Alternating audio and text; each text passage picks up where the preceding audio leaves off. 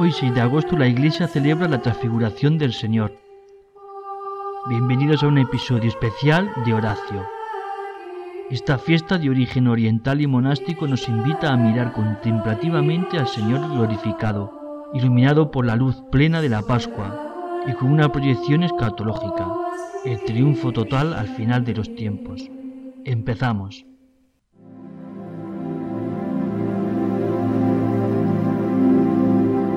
Nombre del Padre, del Hijo y del Espíritu Santo. Amén.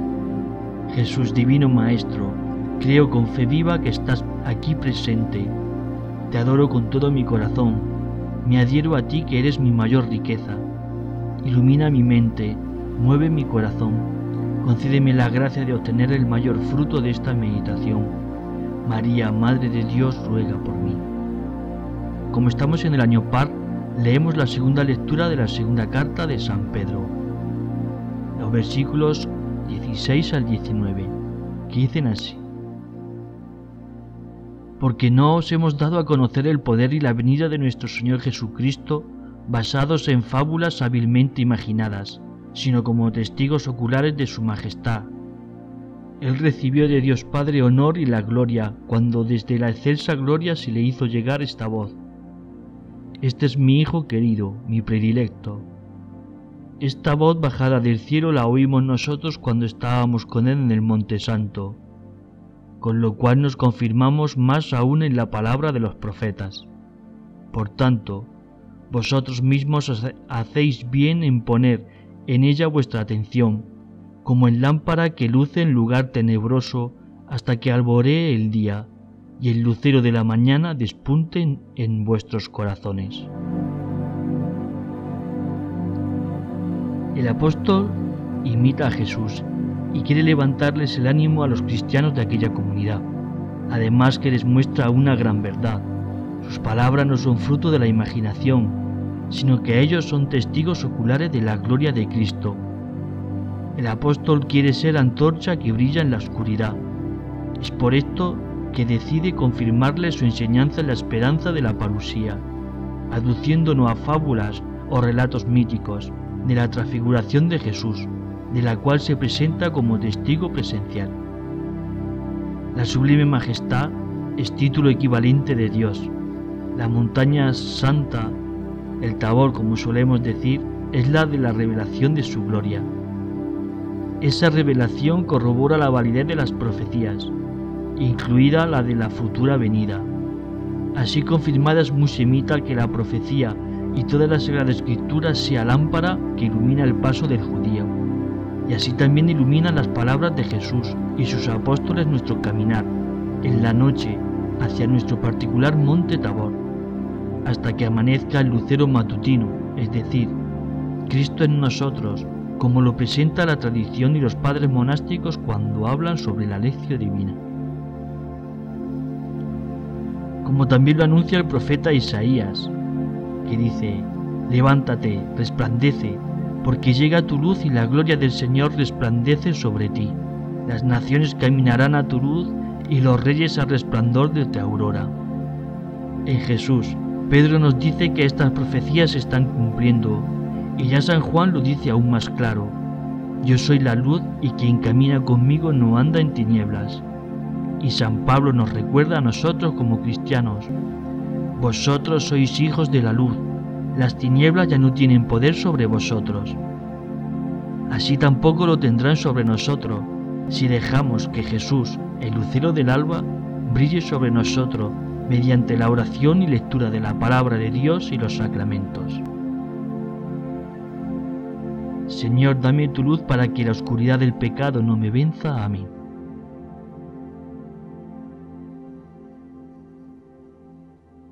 Continuamos ahora con el Evangelio. Cogemos el del año A, Evangelio de San Mateo 17.1.9, que dice así. Seis días más tarde tomó Jesús a Pedro, a Santiago y a su hermano Juan, y se los llevó aparte a una montaña elevada. Delante de ellos se transfiguró, su rostro resplandecía como el sol, sus vestidos se volvieron blancos como la luz se les aparecieron Moisés y Elías conversando con él. Pedro tomó la palabra y dijo a Jesús, Señor, qué bien se está aquí. Si te parece, armaré tres tiendas, una para ti, otra para Moisés y otra para Elías. Todavía estaba hablando, cuando una nube luminosa les hizo sombra y de la nube salió una voz que decía, Este es mi Hijo amado, mi predilecto, escuchadle. Al oírlo, los discípulos cayeron de bruces temblando de miedo. Jesús se acercó, los tocó y les dijo, Levantaos, no temáis. Alzando la vista, no vieron más que a Jesús solo. Mientras bajaban de la montaña, Jesús les ordenó, No contéis a nadie lo que habéis visto, hasta que el Hijo del Hombre resucite de la muerte.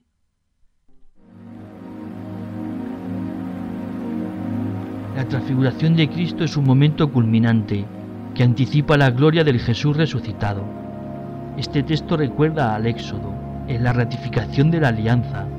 Allí Moisés y Aarón y otros setenta ancianos de Israel subieron al monte. Allí vieron la gloria del Señor y dice la Escritura, no extendió su mano contra aquellos elegidos de Israel, y vieron a Dios, comieron y bebieron. Y más adelante, el Señor llamó desde la nube a Moisés, y Moisés penetró en la nube y subió a la montaña, en la que permaneció cuarenta días y cuarenta noches. Hermanos, como cristianos somos esos elegidos de Dios, como también Jesús eligió a sus tres discípulos más íntimos. Así nos escoge a cada uno de nosotros.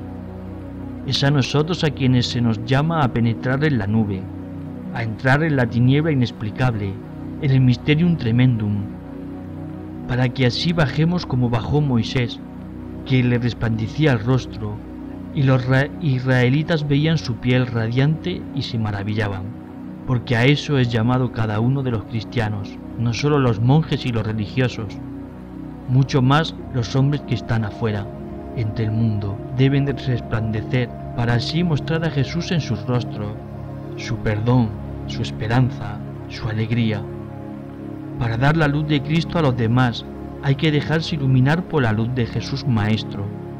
No es casualidad que, por ejemplo, el Padre Alberione nos pusiera a nosotros estas palabras que coinciden con las que le dirige Jesús a los apóstoles.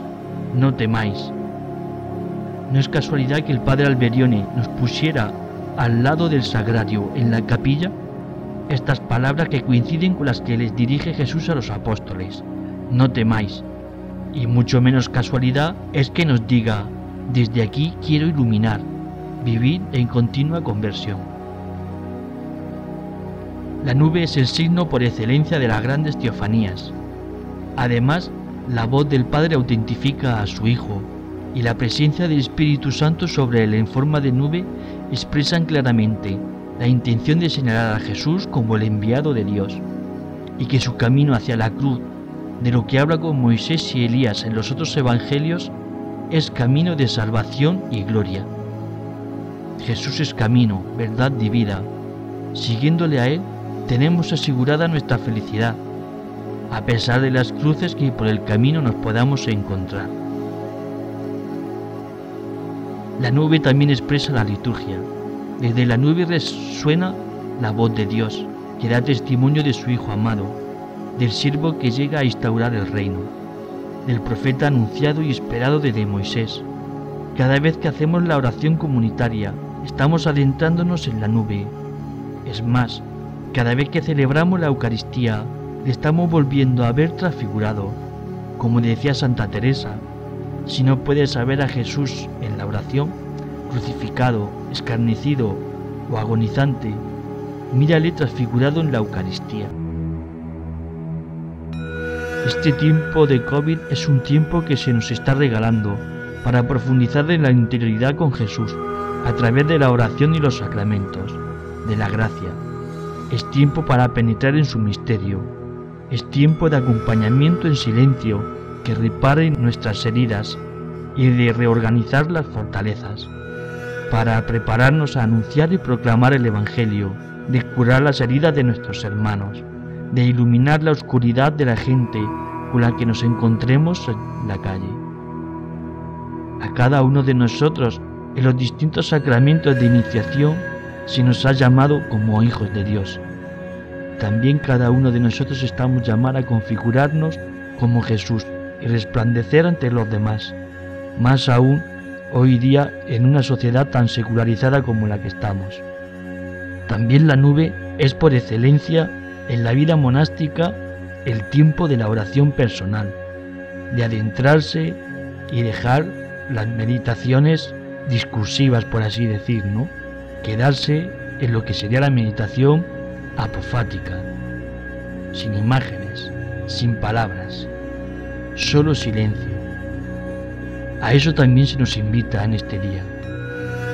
Es curioso porque muchas veces pensamos que la oración de silencio es solo para el mindfulness o para las otras meditaciones orientales. Sin embargo, desde siempre en la iglesia también ha estado esta clase de oración, oración de silencio. Pero no es un, un silencio normal y corriente, no es un mero callar o parar las imágenes mentales, sino que es un silencio que es un regalo de Dios. Es un silencio de adoración.